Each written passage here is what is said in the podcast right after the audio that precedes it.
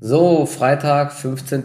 Juli 2022, pünktlich um 12 Uhr. Herzlich willkommen zum Goldesel Trader Talk. Ja, normalerweise würde er eigentlich gar nicht äh, stattfinden. Ich hatte es gerade mit Marc schon besprochen.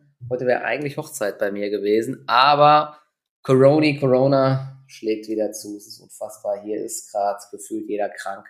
Mich jetzt noch nicht erwischt, komischerweise, aber meine Frau und sehr, sehr viele Gäste auch. Das wäre auf jeden Fall auch eine traurige Hochzeit irgendwie gewesen. Es ist, es ist wirklich unfassbar, dass dieses Thema einen nicht loslässt, auch im Sommer. Und wie es dann jetzt auch mal im Herbst wird, oh Mann. Also es bleibt eine schwierige Lage, aber das ist ein anderes Thema. Wir äh, haben wieder ein paar Sachen auf der Liste, die wir durchsprechen wollen. Kurz zuvor der Disclaimer, alles, was wir sagen, ist natürlich nur unsere Meinung und keine Kauf- bzw. Verkaufsempfehlungen gefühlt war es nie schwieriger, überhaupt irgendwas über diesen Markt zu sagen oder vorherzusagen, weil es kaum Trends gibt, aber genau darüber sprechen wir ja. Jo, Marc, wie geht's dir? Die letzte Woche warst du ja so ein bisschen ähm, niedergeschlagen, schlecht gelaunt, weil du den Bounce nicht so erwischt hast, aber eine Woche später kann man jetzt sagen, viel verpasst hast du jetzt nicht, oder? Der Bounce ist äh, schon wieder ordentlich zurückgekommen. Ja, ich war durchaus ein bisschen abgefuckt, kann man nicht anders sagen, weil es tut halt weh. Entgangene Gewinne sind oft eben auch schlimmer den Kopf wie Verluste. Ja, die menschliche Psyche im Trading, die wirkt halt immer irgendwo mit.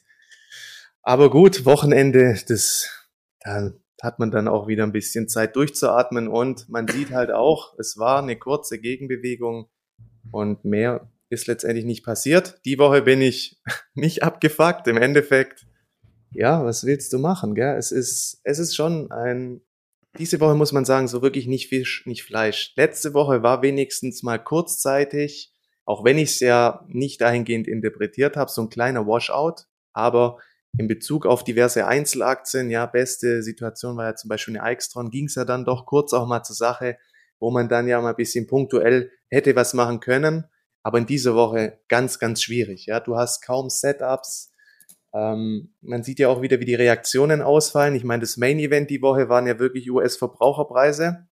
Die waren ja wirklich schlecht. 8,8 hatte man erwartet, also 8,8 Prozent. Mit 9,1 sind sie dann letztendlich, ähm, ja, waren sie ja deutlich über den Erwartungen. Also wir gehen jetzt ja echt schon Richtung 10 Prozent. Ich finde es immer wieder krass, wenn man das sich so gegenwärtigt. Ja, Inflation Richtung 10 Prozent. Vor ein, zwei Jahren, da hätte ich ja noch drüber gelacht. Dann hatten wir gestern noch die Erzeugerpreise, was ja dann vor allem die Unternehmen betrifft. Auch die waren über den Erwartungen mit 11,3 Prozent. Erwartet waren 10,7 Prozent.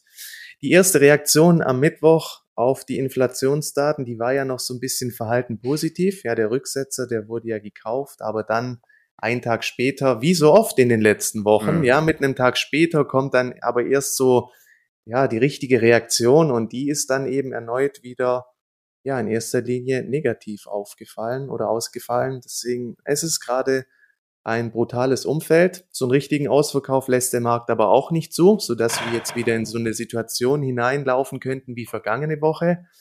Teilweise Bewegungen aus nichts heraus starten. Wir hatten kurzzeitig ja dann auch so eine leichte Abkopplung von den grünen Aktien, die man ja eigentlich auch sachlogisch begründen kann am deutschen Markt. Aber dann hast du gestern auch wieder gesehen, wie halt querbeet alles rasiert wurde, also eigentlich schon wieder volles Bärenmarktumfeld. Heute siehst du wieder erste Stärketendenzen von den Zyklikern. Wir haben einen kleinen Verfall heute, das am Rande erwähnt. Aber es ist, es ist heftig. Also es ist echt ein extrem schwieriges Umfeld, aber man muss halt sagen, was man liest, ist halt auch alles nicht wirklich positiv. Gestern auch die Banken, die ja die Berichtssaison jetzt eingeleitet haben, Gewinneinbrüche, JP Morgan, Morgan Stanley heute haben wir mit Wells Fargo Citigroup die nächsten. Ja, es sind halt wirklich keine guten News. Und das ist so das Hauptproblem. Wir bräuchten einfach mal so ein bisschen, ähm, ja, so ein paar belastbare Argumente, so ein paar Lichtblicke. Gut, einen leichten hatten wir gestern im Chipsektor durch die TSMC-Zahlen. Die waren ja wirklich top. Man hat den Ausblick ähm, erhöht. Man hat auch für das nächste Jahr eigentlich grünes Licht gegeben. Das ist schon auch so eine Entwicklung, die müssen wir auf jeden Fall ähm, engmaschig beobachten, gerade ja jetzt in Bezug auf weitere Aktien aus dem Sektor, AMD, Nvidia oder halt weitere Schaufelhersteller mit ASML, Applied Materials und wie die alle heißen. Ich denke, Chipsektor hat im Kontext gesehen auch die besten Erholungschancen mittelfristig, weil wir sind in diesem Digitalisierungszeitalter, wo Chips eigentlich so das neue Öl sind. Also der Sektor ist für mich auch mit der spannendste für die nächste Erholungswelle. Aber es ist halt fraglich, wann diese kommt und ja, jetzt auch von deutschen Unternehmen gestern Lifehide hat ja wirklich eine ordentliche Gewinnwarnung rausgehauen. Im zweiten Quartal ist mir jetzt sogar in die Verlustzone gerutscht. Also man sieht, auch Unternehmen mit einer guten Marktstellung schaffen es eben nicht, teilweise diese Preise weiterzugeben. Dann heute hatten wir auch eher schwache Zahlen, Software AG, Trägerwerk. Und das zieht sich halt durch, ja. Also ich denke so, im Mittel wird die Berichtssaison für das zweite Quartal auch eher verhalten ausfallen. Möglicherweise gibt es dann immer wieder solche Washout-Situationen, wenn dann doch nochmal eine größere Enttäuschung kommen sollte. Bei Zalando war es der Fall. Ja, die könnte jetzt wirklich bereinigt sein. Bei Eckert und Ziegler gab es ja auch nochmal den Einbruch nach den Zahlen, aber auch dieses Tief. Also es könnte jetzt bei der ein oder der anderen Aktie wirklich nochmal auf diesen finalen Sellout hinauslaufen. Dann so einen fetten Tag, wo einfach nochmal eine sehr hohe Umverteilung stattfindet. Ja, das heißt, jeder, der verkaufen wollte, hat verkauft, die Aktien sind bereinigt und das sind dann mögliche Standbeine, gegen die man dann traden könnte. Aber es bleibt, es bleibt wirklich schwierig. Ja. Jetzt kamen auch gerade eben BlackRock-Zahlen schon raus, ja. wie ich sehe. Die ähm, sind auch unter den Erwartungen. Also Bankensektor wohl allgemein, beziehungsweise eher Vermögensverwalter. BlackRock Ergebnis äh, pro Aktie 7,36 Dollar, da wurden 7,90 Dollar erwartet. Umsatz auch ähm, über 100 Millionen unter den Erwartungen mit 4,53 Milliarden, da wurden 4,65 Milliarden erwartet. Das ist aber auch schon krass zu sehen. Ich meine, die Aktien sind auch schon lange im Abwärtstrend. Ich glaube, BlackRock sieht fast, fast so aus wie JP Morgan, die ich mir gestern angeschaut habe. Haben irgendwie 40 Prozent jetzt verloren. Und BlackRock äh, ist jetzt vorbörslich auch noch noch sehr weite Taxen aktuell, aber wird auf jeden Fall im Minus eröffnen, so wie es aussieht. Mein JP Morgan hat ja gestern sogar intraday sich ganz gut gehalten, muss man sagen, aber das ist das größte Problem. Ich frage mich halt jetzt trotzdem, wo soll dann in nächster Zeit so der große Impuls herkommen von äh, den Aktien, wenn wir ähm, jetzt vielleicht im Q4 oder manche sagen ja Q1 2023 in den USA in eine Rezession rutschen, das ist natürlich noch eine gewisse Zeit hin. Und ich glaube, Barclays war es, die haben dann gesagt, ähm, September 2023 gibt es wieder Zinssenkungen. Ne? Also ist noch über ein Jahr hin. Börse handelt zwar die Zukunft, aber darauf jetzt zu spekulieren, ist, glaube ich, noch so ein bisschen zu früh. Und das, was halt echt nervt, einerseits freut man sich, oh, die Inflationsdaten, die wurden ja ganz gut aufgenommen, ist alles Negative eingepreist, aber gleichzeitig verhindert das, wie du auch gesagt hast, eben nochmal so eine finale Bereinigung und dann geht eben diese, dieser Salami-Crash oder dieses, dieses nervige Verhalten mit dem Abbröckeln, kurze Gegenbewegung, das ist ein nicht enden wollendes äh, Szenario dieses Jahr. Und das ist, also wir hatten es, glaube ich, letzte Woche schon mal, also an so einem Markt, ich erinnere mich da nicht dran, dass das schon mal so nervig war und dass halt auch alle Leute, die ich ja gerade so kenne, große Probleme haben. Ja, sowohl im Trading-Bereich hast du aktuell, glaube ich, kaum eine Chance, hier äh, größere Gewinne zu machen, aber natürlich auch als Langfristanleger keine Chance. Außer äh, Bridgewater, die haben ja richtig Gewinn dieses Jahr wieder gemacht. Die haben, glaube ich, jetzt wieder irgendwann relativ früh auf fallende Kurse in Europa gesetzt, ja, und damit liegen sie sehr richtig, aber die haben auch, glaube ich, andere Möglichkeiten als wir. Gibt es ja auch, glaube ich, das Buch von Ray Dalio, wo das mal so erklärt, was die für Indikatoren haben, was die alles messen und so weiter und so fort. Also der macht es auf jeden Fall richtig, aber 95 Prozent aller Leute haben, glaube ich, gerade große Probleme, oder? Wie ist bei dir, wie siehst du das? Ja, gut, er hat halt auch die mediale Komponente hinter sich. Also wie läuft es da ab? Also man positioniert sich fett, ja, und dann durch den medialen Hype, der dadurch ja entsteht, ja, alle berichten drüber und dann möglicherweise kriegst du da nochmal so eine Angstwelle ja, so, so bist ist ja auch so ein bisschen Markt. Also ich weiß nicht, was ich da. Er bewegt selbst den Markt sozusagen, ja, das ist ja die große Sache. Wenn er halt Siemens Short geht und so, dann fallen die Aktien halt noch dadurch, ja, das darf man nicht vergessen. Ist dann auch immer die Frage, wann ist er denn wirklich Short gegangen? Also mit den 13 F-Files, die ja auch in der, am US-Markt regelmäßig veröffentlicht werden müssen, weil das ist ja alles auch nur eine zeitverzögerte Information. Zwischenzeitlich kann er auch schon wieder sich viel letztendlich verändert haben. Ähm, das muss man halt dazu auch sagen. Ähm, ja. ja, jetzt hatte ich gerade noch einen Gedanke. Was, ja. Ja, vielleicht fällt er dir ein. Ich wollte mal ganz kurz. Wieder, ja, ja. ja, ich wollte mal ganz kurz äh, auf die Inflation eingehen. Denkst du, wir haben da jetzt das Peak gesehen oder gibt es jetzt langsam Entwarnung, wenn man sich mal so die ganzen Rohstoffe anschaut?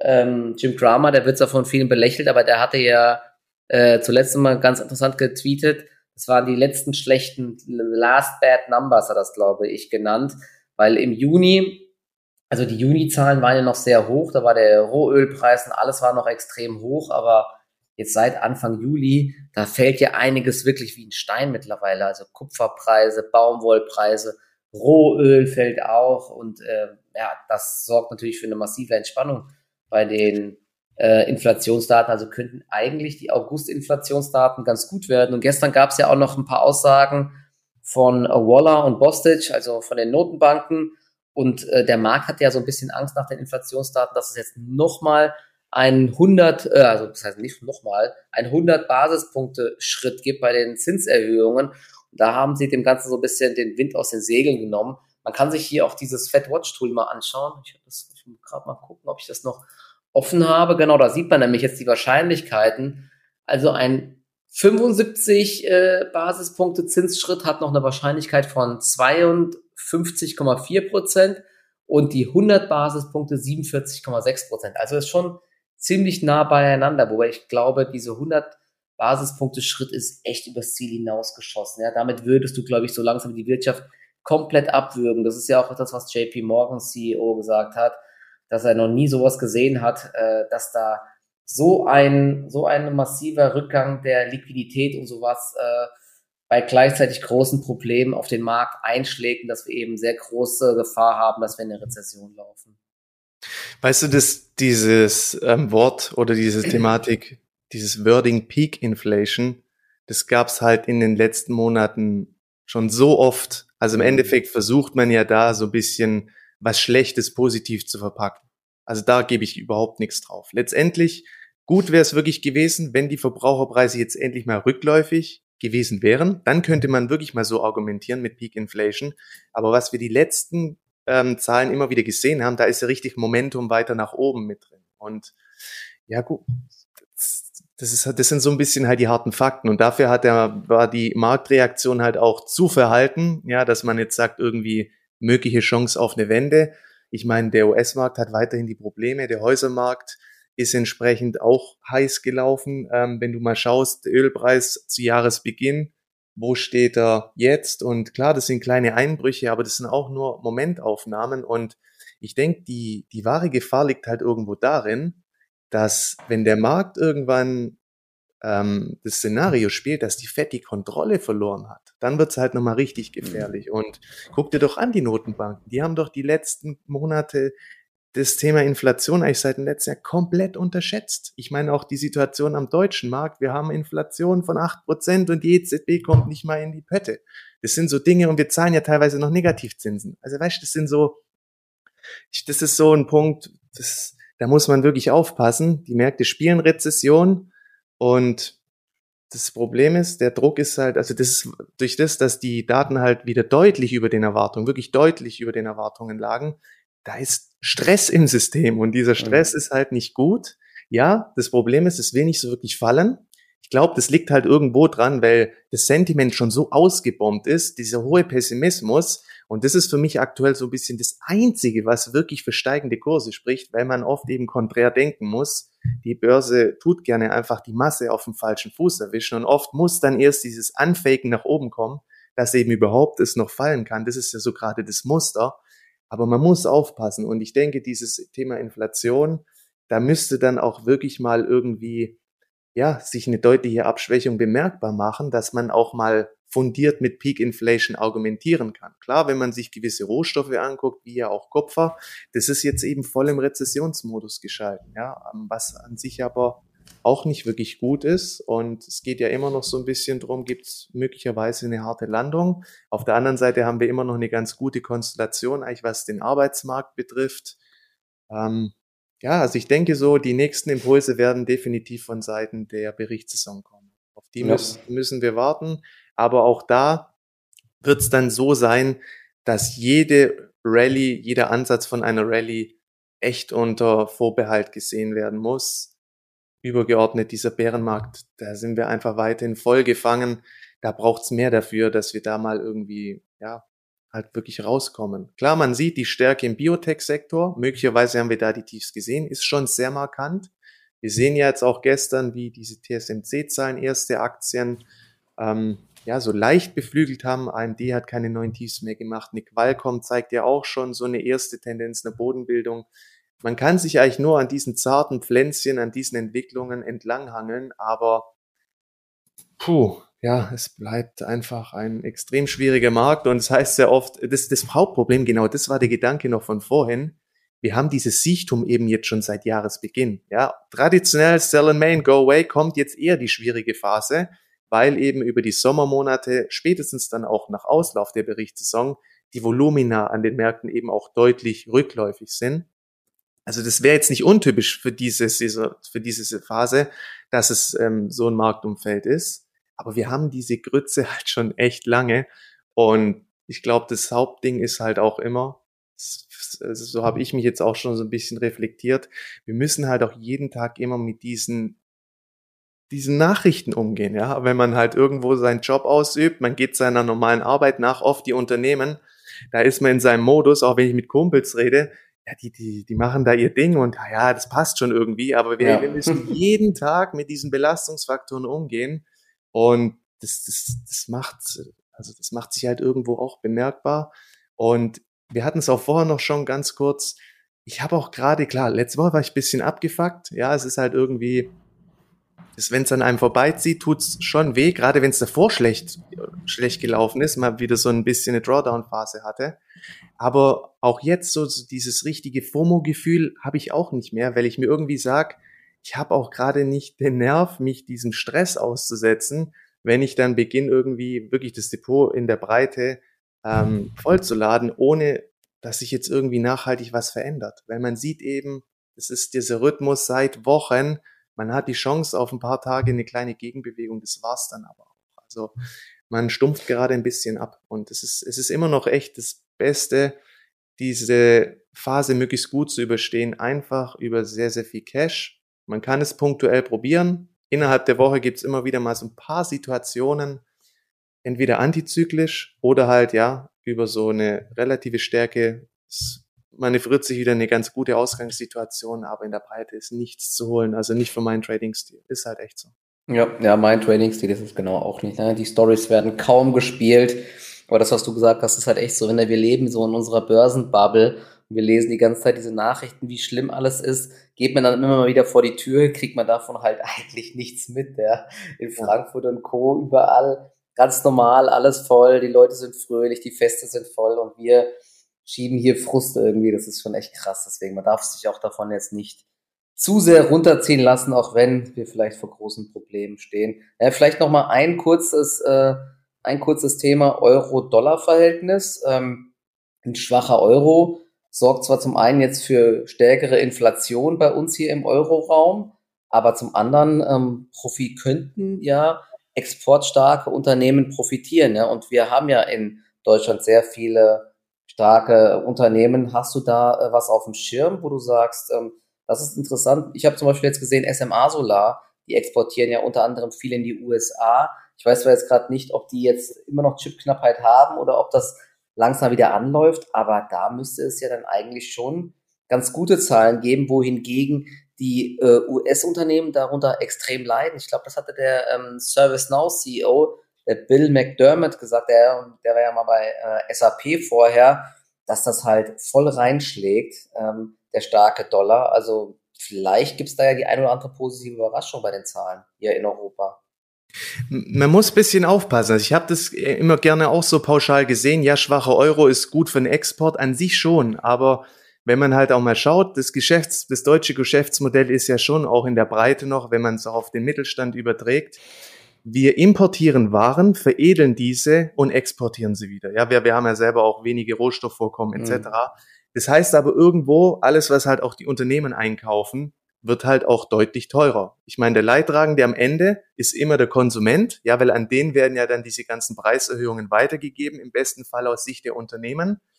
Aber man muss da halt auch ein bisschen aufpassen, ja, weil teilweise eine SMA oder so, wenn die halt dann ihre Rohstoffe im Ausland kaufen, da ist die Leitwährung Dollar und entsprechend kaufen sie halt auch teurer ein.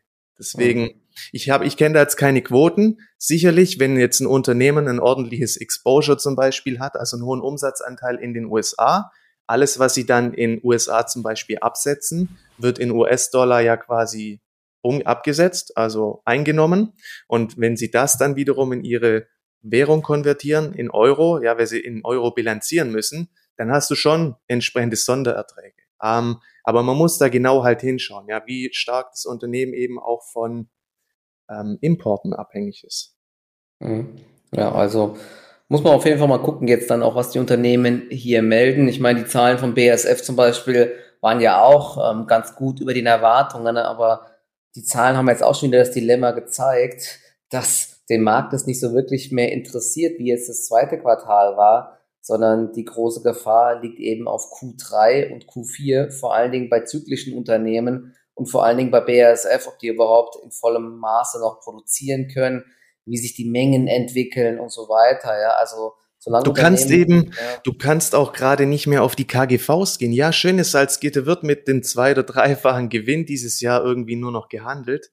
Aber da stecken eben auch ganz hohe Risiken drin. Ja, weil guck, also wir dürfen da jetzt auch nicht zu politisch werden, aber dieses, diese Energiegeschichte, ja, ähm, das ist halt ein Riesenproblem in, in Deutschland, gell? Wenn du auch heute, lese ich jetzt schon wieder Saudi-Arabien verdoppelt Ölimporte aus Russland. Ja, ja das ist sind wir bei den Saudis angekrochen. Wollen wir dann als nächstes die Saudis sanktionieren, weißt du? So, und ja, auch diese Atomfrage muss man sich halt auch immer stärker stellen. Wir haben halt auch nicht mehr so viel Zeit und alles, was ich da lese, das macht mir irgendwo Angst. Also das ist ein Riesenproblem für die Verbraucher, aber auch für die Unternehmen. Das ist wie so ein Damoklesschwert was das die ganze Situation halt noch schwieriger macht und da muss man aktuell auch sehr stark aufpassen, dass man sich von diesen reinen Bilanzkennzahlen nicht mehr nicht blenden lässt, weil es gibt eben einen guten Grund, warum diese Aktien zu diesen günstigen Bewertungen gehandelt werden, vermeintlich günstig, ja. weil man muss eben schauen, das ist auf die nächsten Jahre sehr mit starken Risiken behaftet, dass man diese Gewinne sofort schreiben kann. Ja, und dem muss man sich bewusst machen und guckt dir mal die Aktien an. Also gerade eine Salzgitter, die hängt ja schon wieder an den Tiefs. Das ja, das hatten wir ja schon oft gesagt, dass das ganz, halt. Ganz krass. Aber ich finde, es ist halt so, so, ja, so akut wie, wie schon lange nicht mehr, gell? weil irgendwo, ich sehe nirgendwo Lichtblicke in dieser Energiepolitik gerade. Das ist ganz krass.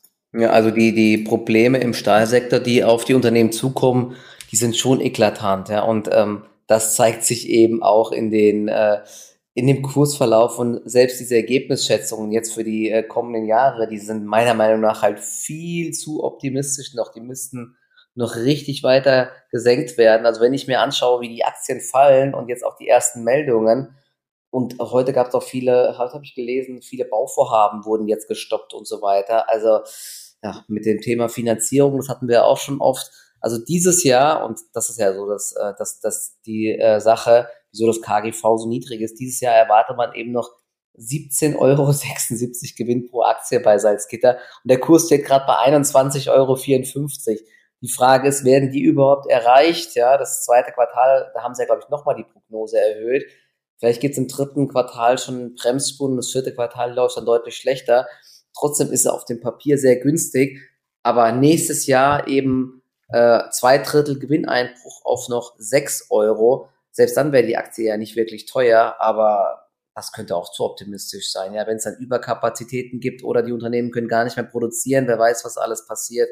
Und wie gesagt, Salzgitter und auch Klöckner und Co., ThyssenKrupp, das waren ja schon ganz oft Unternehmen, die dann auch mal in Krisenjahren riesige Verluste geschrieben haben. Ja, deswegen, das ist äh, ganz, ganz gefährlich, da drauf zu schauen. Zum Beispiel auch in der Finanzkrise hat Salzgitter ähm, fast 400 Millionen Verlust gemacht, 2013 500 Millionen Verlust, dann 2019, 2020, da waren ja, glaube ich, immer diese Überkapazitäten, auch jeweils dreistellige Millionenbeträge Verlust. Also ja, die, die, diese, diese Zahlen von diesem Jahr mit dem Gewinn, das ist eine Sondersituation. Da darf man, ähm, darf man sich nicht äh, von blenden, blenden lassen, meiner ja, Meinung nach. So. Ja, es ist alles unter starkem Vorbehalt. Also wir bräuchten halt echt mal so ein paar belastbare News. Vielleicht, also das Beste wäre ja auch mal Diplomatie in dieser Kriegsgeschichte. Aber auf der, ja, auf der anderen Seite muss Angst haben, dass es noch stärker eskaliert. Das wäre so eine, so eine News, ja, die könnte ein Kursfeuerwerk entfachen, weil das würde halt massivsten Druck vom Kessel nehmen, ja, oder auch wieder eine Annäherung mit Russland. Egal, ich will da jetzt nicht keine Partei oder so ergreifen für niemanden, aber irgendwo es, also selbst die Woche in, im Resümee, wenn du siehst, alles waren eigentlich eher schlechte Nachrichten. Ja, es gab keine, außer dem Chipsektor jetzt die Zahlen von TSMC, aber ansonsten war alles negativ. Hugo Boss war noch Hugo Boss, Deutsch, Hugo Boss, da hast du recht. Deutscher ja. Markt, Hugo Boss, ja. Metzingen ja, läuft, Metzingen läuft, ja. Ja, genau. Hast du die, hast du die Akte noch? Wenn wir, können wir jetzt mal kurz vom Gesamtmarkt auf ein paar Einzeltitel gehen. Nee, aber ich habe da ein paar Polos, das reicht mir. Ein paar Poloshirts, okay. Keine Ahnung. nee, ich gehe da immer wieder mal gern ins Outlet. Also, ich finde die Marke auch so zeitlos an sich. Ja, es gibt ja immer wieder Marken, die haben dann so kurz mal so einen Strohfeuereffekt, einen krassen Hype. Aber irgendwo finde ich Boss, äh, Boss, die, die haben jetzt auch diesen Ex-CEO von Tommy Hilfiger bekommen. Also man sieht, da passiert wirklich richtig was. Und die, die Zahlen waren ja top. Also muss man ja wirklich sagen, ich habe es mhm. mir auch mal noch rausgeschrieben, Q2 Umsatz plus 34 Prozent, EBIT mehr als verdoppelt gegenüber dem Vorjahr. Dann hat man ja auch noch die Prognose für das Wachstum fürs laufende Jahr erhöht von 10 bis 15 Prozent auf 20 bis 25 Prozent. Auch beim EBIT wurde die Zielspanne angehoben von 10 bis 25 Prozent auf 25 bis 35 Prozent. An sich Bombenzahlen. Und die Kausalkette läuft ja auch schon, dass jetzt auch die Analysten beginnen, ihre Konsensschätzung nach oben anzupassen. Mhm. Aber was macht die Aktie? Nix. Ja, und wenig, das ist halt auch ja, das Problem, wenig. wenig, ja. Die hat sich wirklich gut gehalten, aber so eine Ausgangssituation mit so einer News in einem vernünftigen Marktumfeld, da schießt das Ding in ein paar Tagen mal schon um 10, 20 Prozent hoch. Ja, das war ja eigentlich eine schöne Konstellation.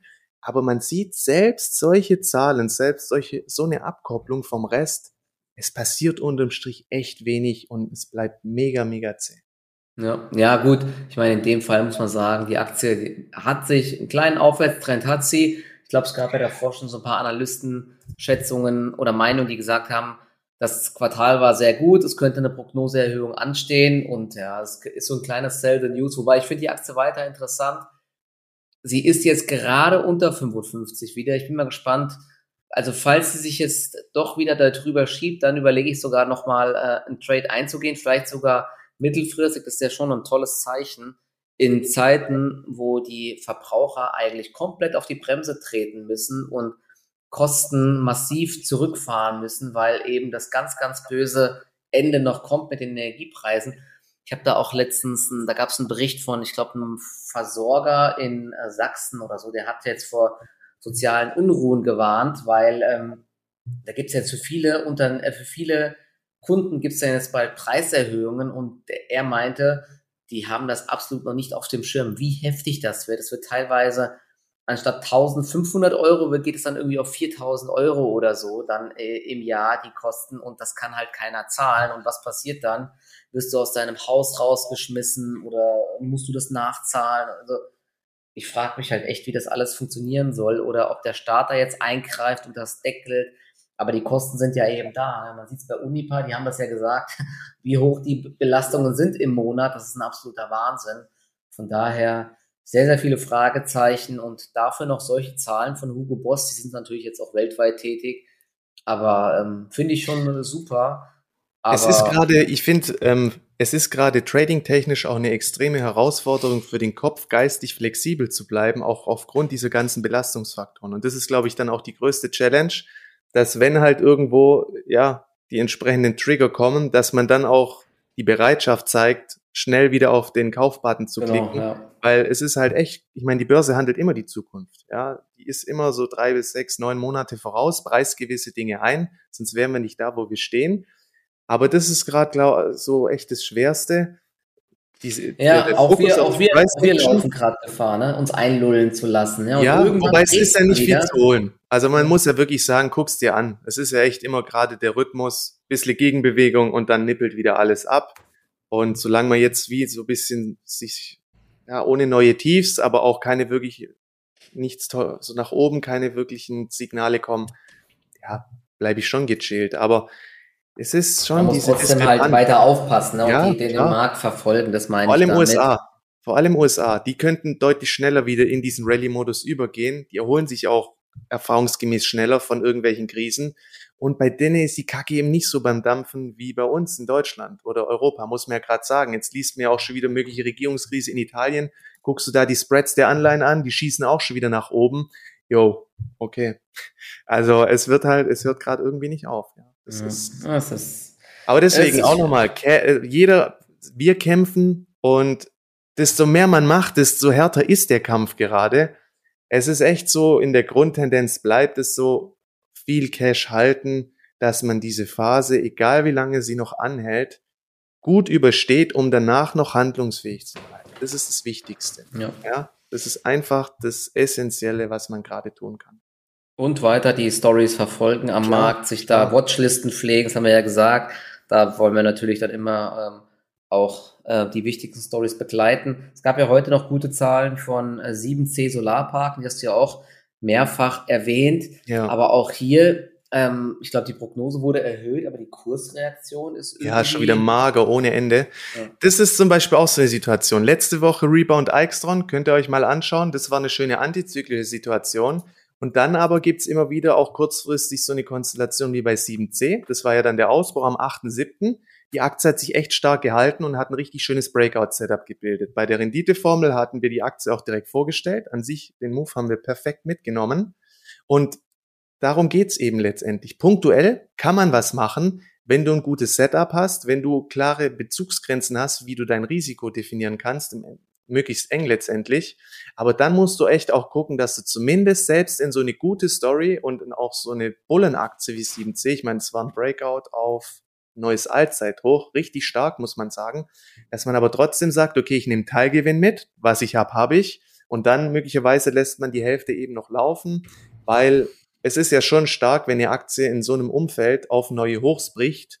Und oft spricht es dafür, dass da auch irgendwas im Gange ist, so ein positiver Veränderungsprozess, was die fundamentale Entwicklung angeht, die dann gerne auch mit ein bisschen Verzögerung verkündet wird. Ja, und prompt heute kam die Prognoseerhöhung. Aber es ist auch schon wieder sehr schwach, was die Aktie daraus heute macht. Ja. Also, ich finde Richtung 5, ich habe meine Order drin, ein paar Shares habe ich bekommen, wäre ich auch bereit, antizyklisch mal wieder die Hand jetzt aufzuhalten. Ähm, ja, so quasi nach dem Motto Retest Breakout Level und die News waren ja gut, aber auch eher mit kleinerer Size. Man muss aufpassen, aber auch so eine Aktie zeigt eben das Muster. Es ist nicht die, die Zeit für diese Big Swings. Es sind eher so zwei, drei Tage maximal, wirklich maximal und dann sofort Gewinnmitnahmen. Alles andere kriegst du wieder um die Ohren geschmissen. Ja, und was bei 7C Solarparken ja ähm, sehr auffällig ist, ich weiß nicht, das kennt wahrscheinlich nicht jeder. Bei einigen Brokern hat man ja die Möglichkeit, das Xetra Orderbuch sich anzeigen zu lassen. Das heißt, du siehst nicht, wie zum Beispiel auf TradeGate oder Lang und Schwarz, nur die beste Geldorder und die beste Brieforder, also da, wo jemand kaufen und verkaufen möchte, sondern du kannst mit einer zehnfachen Ordertiefe reinschauen. Also du siehst die zehn nächsten Kauf, äh, Kauforders, beziehungsweise die, die, Die Preise besten dazu. zehn Kauf- und Verkaufsorders Genau. sozusagen, ja. Genau. Und ähm, da war bei 7C Solarparken, die Aktie hatte zum Beispiel bei, ich glaube, 5,20 Euro stand sie. Da hat man schon gesehen, dass auf der 5,30 Euro über 100.000 Stücke im Verkauf standen. Also da wollte einer oder mehrere Personen, das weiß man ja nie so genau, wollte diese riesige Position, will oder will sie immer noch verkaufen. Aktuell sieht man sie eben nicht mehr, weil zu viele Orders davor stehen, aber die wird immer noch dort sein. Kannst du dir das erklären? Wieso macht das jemand oder was ist der tiefere Sinn dahinter? Ich kann es nicht verstehen, wo diese Abgeber immer wieder herkommen. Eine Zeit lang war die Aktie auch sehr stark bei 5 Euro gedeckelt. Das Niveau haben wir ja dann endlich mal gesprengt. Das war ja auf jeden Fall auch ein erster Lichtblick und das ist ja auch das Vorteil vom Orderbuch, gerade bei solchen Nebenwerten, dass man ja doch immer wieder halt sieht, ja, gibt's noch größere Verkaufsblöcke, die auch so eine Aufwärtsbewegung möglicherweise ausbremsen könnten. Ich kann es mir nicht erklären. Ich, ja, ich kann da auch kein Motiv irgendwie erkennen. Manchmal gibt's eben klar noch gewisse Fonds, die dann irgendwo den Ausstieg bei so einer Aktie suchen, aber es ist schon immer auffällig zu sehen bei einer 7C. Kaum gewinnt sie mal so den Hauch von Leichtigkeit, kommt relativ schnell eben wieder so ein größerer Verkaufsblock rein. ich, ich habe dafür keine Erklärung, ehrlich gesagt. Also ja, früher, früher gab es ja immer so die Erklärungen, da will jemand den Kurs deckeln oder da will jemand ein Zeichen setzen, dass der nicht weiter steigt. Ich habe von diesen Sachen nie äh, allzu viel gehalten, aber in dem Fall ist es jetzt schon so, dass das ja, äh, also wenn er wirklich verkaufen wollte, ist es wirklich ungeschickt, weil äh, da stellen sich natürlich dann viele andere davor mit ihrer Order, weil sie sagen, okay, wieso sollte ich bei 5,32 Euro verkaufen? Da müssten ja erstmal 100.000 Stücke bei 5,30 Euro verkauft werden. Und bei einem Nebenwert ist eben gar nicht so viel Umsatz. Das heißt, es würde teilweise tagelang dauern. Und dementsprechend stellen sich jetzt alle Leute mit ihrer Order davor, die das sehen. Ja, und das sorgt dann eben schon dafür, dass der Kurs es nicht schafft, über diese Marke zu gehen. Allerdings gibt es ja auch auf Xetra verschiedene andere Möglichkeiten, diese Orders verdeckt ähm, zu platzieren. Es gibt ja sogenannte Eisberg-Orders, die kann man bei Brokern wie V-Trade kann man die einstellen. Das heißt im Endeffekt, wenn ich 100.000 Stücke verkaufen möchte, wie bei einem Eisberg zeigt man eben immer nur einen kleinen Teil seiner Order, zum Beispiel 10.000 Stücke. Wenn diese 10.000 Stücke gekauft wurden, wird automatisch der nächste Block mit 10.000 Stücken eingestellt. Und dadurch kann man dann quasi so ein bisschen verdecken, wie viele Stücke man wirklich verkaufen möchte. Aber der Marktteilnehmer hier, dem ist das scheinbar egal und der macht's nicht. Also, naja, es ist, ich finde es auch ein bisschen seltsam. Aber man muss genauso aufpassen, meiner Meinung nach, wenn dann zum Beispiel eine Aktie sehr schwach ist, was man dann auch häufig sieht, dass dann viele ja natürlich auf Rebounds spekulieren. Und dann kommen dann auch irgendwann so ganz große Orders auf der Geldseite. Und die sind dann meiner Meinung nach häufig auch nur dafür da, um da so optisch das Ganze so ein bisschen zu stützen, um weitere Käufer anzulocken. Das ist zumindest das, was ich in der Praxis so nach jahrelangem Handel gesehen habe. Und diese Orders sind dann meistens keine Orders, wo derjenige, der sie einstellt, möchte, dass sie wirklich ausgeführt werden. Ja, weil die, äh, falls sie dann angeknabbert werden und jemand verkauft, dann werden die auch oft wieder zurückgezogen. Das ist, das kann man häufig beobachten bei irgendwelchen Nebenwerten. Aber das ist auch nur äh, bei Nebenwerten insgesamt relevant, weil bei großen Aktien, da fliegen ja. Millionen Umsätze in Minuten. Da können so solche einzelnen Orders normalerweise nichts auslösen. Wobei es gab ja mal vor ein paar Jahren, glaube ich, so eine kleine Verschärfung vom Wertpapierhandelsgesetz, aber ich bin mir jetzt nicht ganz sicher, irgendwas war da. An sich ist es ja illegal, solche genau, Dinge. Das ist illegal, ja.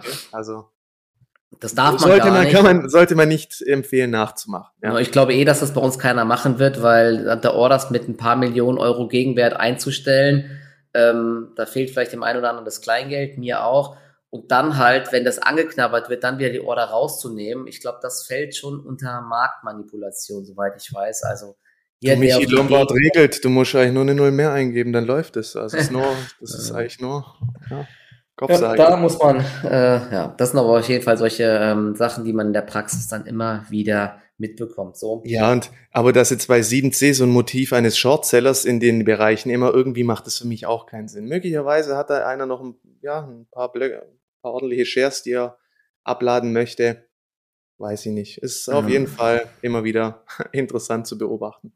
Ja, was war ansonsten noch interessant? Ähm, gestern bei Pinterest gab es ja dann die Meldung nachbörslich, Elliott, äh, Hedgefonds hat neun Prozent der Aktien gekauft. Und wer sich jetzt mal eine Pinterest zum Beispiel anschaut, ist ja auch eine Aktie, die äh, wurde zerlegt ohne Ende. Ich glaube, 80% hat sie verloren. Ist ja auch ein soziales Netz, wo man ähm, Fotos teilt.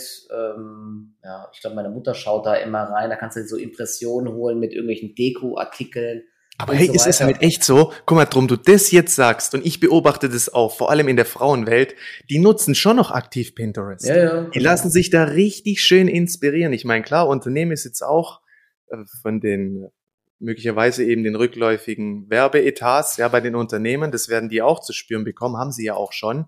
Ja. Aber gerade so eine Pinterest irgendwo, die haben sich schon etabliert so mit ihrem Geschäftsmodell und es wird genutzt. Also was ich so Ja, und die haben noch krasse Möglichkeiten mit Monetarisierung. Die hatten ja, glaube ich, zur letzten äh, Rückgang bei den aktiven Nutzern und ist gerade eben ganz frisch, vielleicht ganz kurz als Einwand, ähm, gab es nochmal äh, Analyse von Morgan Stanley bezüglich der Nutzung von verschiedenen sozialen Netzwerken.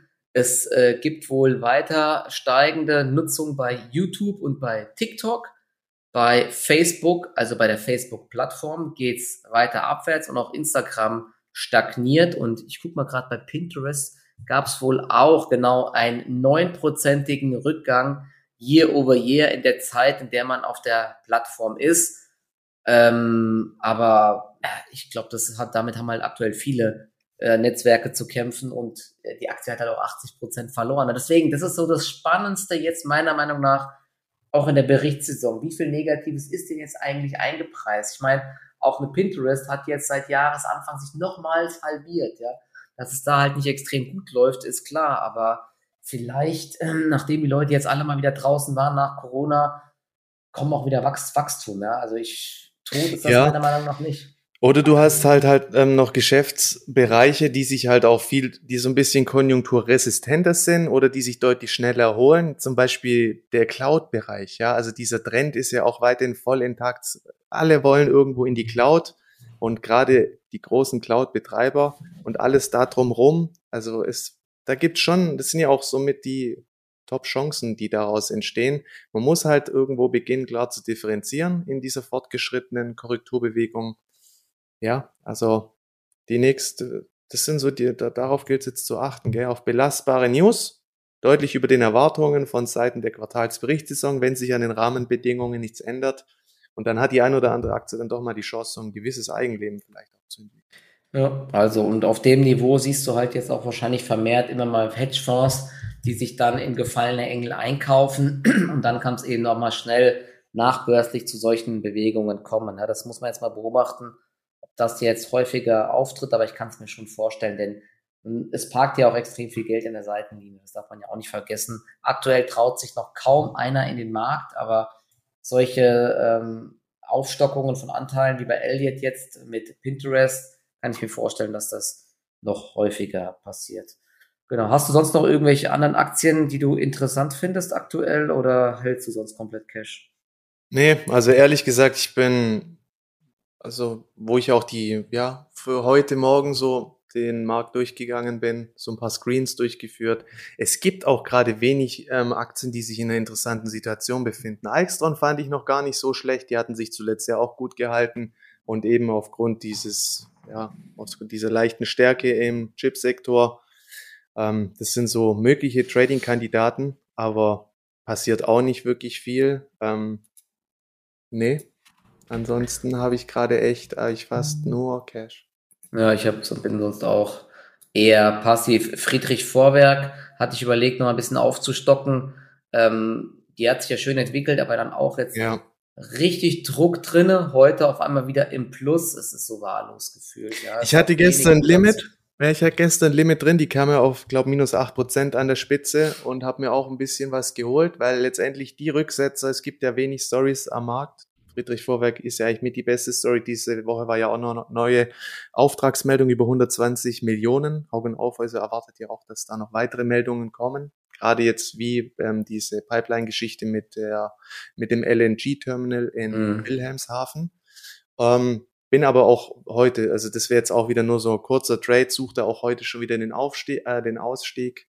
Ähm, die Hauptbewegung dürfte erstmal gelaufen sein, aber ansonsten es gibt, es gibt fast nichts irgendwie, was jetzt in, ja, so Nagaro steuert auch wieder kurzfristig in eine kleinere Übertreibung rein. Da gab es ja da auch, ähm, oder die Aktie wurde ja mit runtergerissen durch Allgeier. Da gab es ja irgendwie, ähm, was war bei Allgeier der Punkt? Irgendwas von der BaFin hat da untersucht ja, oder so, glaube ich. Ne? Ich glaube, die Abspaltung.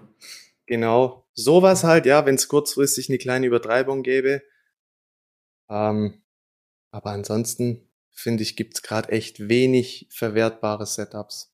Ja. Was mich dann aber auch ähm, zuversichtlich stimmt, einfach viel Cash zu halten. Damit fühle ich mich dann gerade echt am wohlsten. Und ja. ja. Bei Dings gibt es heute noch äh, eine schöne Bewegung bei ähm, RWE. Heute ist auch wieder eine Encarvis stark, aber das ist für mich auch wieder wahllos. Gestern war sie extrem schwach, heute wieder stark. RWE gab es eine Kurszielerhöhung und ähm, ja, die Aktie knackt so ein bisschen den Abwärtstrend jetzt. Könnte man mal probieren, aber ich würde es auch Aktie, da würde ich es nicht gegen mich laufen lassen, weil Montag kann der Trend halt auch wieder anders aussehen. Das ist ja gerade das ganz große Problem, dass wir da ähm, irgendwie nichts Nachhaltiges haben. Auch in dem Sektor ähm, immer diese scharfen Rücksetzer wieder. Es macht wenig Spaß ähm, und da wird man immer wieder rausgekegelt. Deswegen Man muss auch echt aufpassen. Also so, wenn der Gesamtmarkt stabil ist und die Ein und Einzelaktien beginnen wegzubrechen, das ist natürlich auch nicht das ideale Rebound-Umfeld, weil Rebounds willst du ja traden, wenn eigentlich alles schwach ist. Und dann gibt's die Ausreißer nach unten. Zum Beispiel die letzten Tage war ja auch eine Mannsmat kurz ziemlich schwach, bei minus zehn Prozent. Aber ehrlich gesagt, ich habe mich nicht getraut, da reinzulangen, weil du halt auch nicht weißt, ob das dann irgendwie ähm, ja, da wissen vielleicht manche Marktteilnehmer schon wieder mehr und dann kommt doch eine Gewinnwarnung ums. Ja. Gerade wenn so Titel sich auch überhaupt nicht berappeln können in so einem Bounce vom Gesamtmarkt aus, da muss man echt aufpassen. Und gut, Nagaro war auch kritisch, ja, war halt, das Marktumfeld war ja, sage ich mal, neutral zu bewerten und die Aktie fällt dann um 12 Prozent. Also da sind oft News dahinter und ich habe mir letztens zum Beispiel auch bei Verbio wieder eine Kopfnuss geholt. Da war es ja auch so, die Aktie ist eingebrochen, minus 10 Prozent und dann erst kam diese News, dass auf dem Gipfel ja mögliche weitere Restriktionen beschlossen werden. Ja. Also aufpassen, Rebounds eigentlich nur dann eingehen, wenn auch der Gesamtmarkt quasi am Abnippeln ist und nicht dann, wenn punktuell die Aktien wegbrechen. Weil da kann eben jetzt gerade in Sachen Berichtssaison ja eine vorläufige Prognosesenkung jederzeit über den Ticker kommen, ähnlich auch wie Upstart, dass es dann eben doch noch vor dem besagten Termin passiert. Aufpassen, muss man klar ja. differenzieren. Ja, vor allen Dingen bei Aktien, die so übelst im Abwärtstrend sind. Ja, ja. Da kann halt jederzeit ja. was kommen. Ja, das genau. Ist, das ist heftig. Na gut, okay, also. Also bleibt da, war unterm Strich echt mal wieder eine bescheidene Woche. Bescheidene Woche, so können wir sagen, genau. Ähm, gibt ein paar Lichtblicke, die müssen wir weiter beobachten. Es kommt jetzt auf jeden Fall wieder ein bisschen mehr Schwung rein. Vielleicht dann auch nach unten mit den entsprechend schlechten Nachrichten. Wäre ja wünschenswert, ja. Alles Richtung Bereinigung, nochmal eine Welle dann ja. hätten wir echt deutlich bessere Chancen, dass es dann einfach sich auch wieder ein bisschen schneller wieder nach oben bewegen kann. Ansonsten. Das Schöne ist, wir kriegen mehr Klarheit. Ja. Nächste Woche genau. Netflix fängt an, die Berichtssaison. Genau. Wir können beobachten, wie der Ausblick ist aufs nächste Quartal. Ist es so schlimm wie befürchtet? Ist es noch schlimmer als befürchtet? Und vor allen Dingen, wie gesagt, wie ist die Reaktion der Märkte? Reichen jetzt diese minus 80 Prozent bei vielen Aktien aus oder geht es nochmal ein Stockwerk tiefer? Wie bei Upstart und ähm, es gibt ein, kein, kein Ende des Abwärtstrends. Darauf gilt es zu achten und diese Sachen werden wir natürlich dann genau für euch beobachten und dann durchsprechen, wo die besten Chancen lauern. Und vielleicht gibt es ja dann schon ein paar Kandidaten, wo man sagt, hey, hier könnte man jetzt mal auf Sicht mehrerer Wochen äh, das Szenario spielen, dass es hier doch besser läuft als erwartet und dass man hier gut durch die ähm, Krise oder Rezession kommt. Es gibt ja auch einige Unternehmen mit sehr robustem Geschäftsmodell, mit hohen Cashflows. Aber das werden wir dann alles in den nächsten Wochen sehen. Ja, trotzdem dann danke für eure Treue und fürs Zuhören und ja, weiter die Ohren äh, steif halten und ja. Ja, sich nicht mürbe machen lassen von dieser Börse.